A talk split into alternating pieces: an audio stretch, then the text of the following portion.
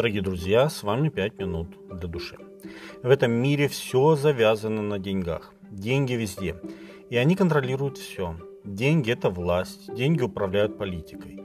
В мире материализма, в котором мы живем, количество денег, которые у вас лежит в банке, либо наоборот сумма вашего долга по кредиту, определяет ваше положение в обществе.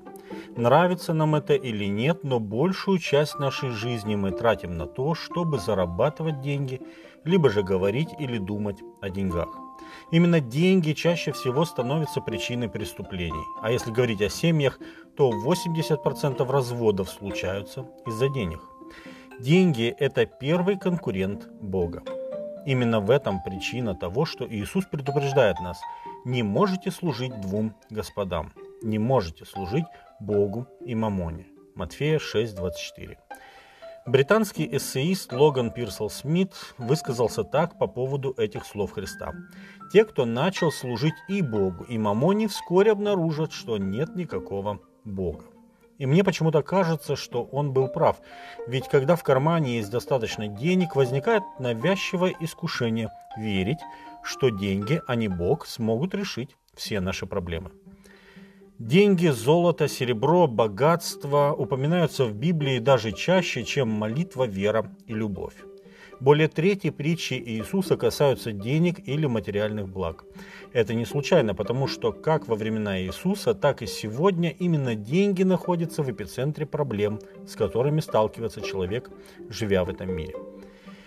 В течение последующих нескольких дней мы постараемся с разных сторон рассмотреть, чему учит нас Библия в отношении материальной составляющей нашего бытия. Но прежде всего нужно отметить самое главное. Никому из людей не стоит заблуждаться, что он чем-либо может обладать в абсолютном понимании обладания. Это невозможно по той причине, что все мы смертны и ничего не можем унести с собой в могилу. 1 Тимофею 6.7. Есть только один владыка всего – это Бог. Он говорит, «Мои все звери в лесу и скот на тысячи гор» – Псалом 49.10. «Мое серебро и мое золото, говорит Господь Саваоф» – книга Агея 2.8.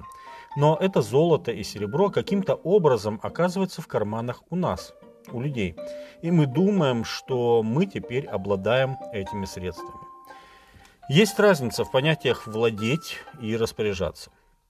Так владельцем может быть один, а распорядителем другой. Но в конечном итоге именно владелец устанавливает правила, согласно которым осуществляются отношения между ними.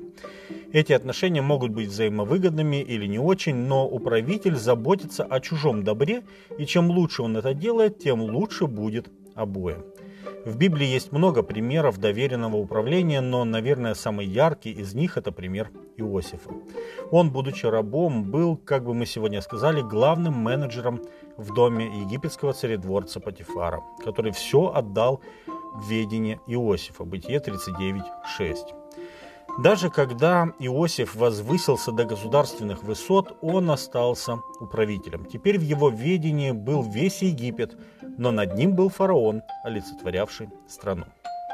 Так и мы, дорогие друзья, если выйти за рамки масштабов нашей земной жизни, мы, я имею в виду все люди, управители Божьего имения. Именно Бог дает нам изначальный ресурс, когда мы приходим в этот мир. И это не только и не столько деньги – это наша семья, здоровье, разум, воспитание, возможности и, как говорил Соломон, время и случай. И от нас зависит, как мы этими ресурсами будем распоряжаться. Будем ли мы подобными Иосифу, добрыми управителями, разумно распоряжающимися всем, что у нас есть, или, забыв о Боге, станем поклонниками серебряных и золотых богов. Наш Господь Иисус Христос настоятельно рекомендует, каким путем идти.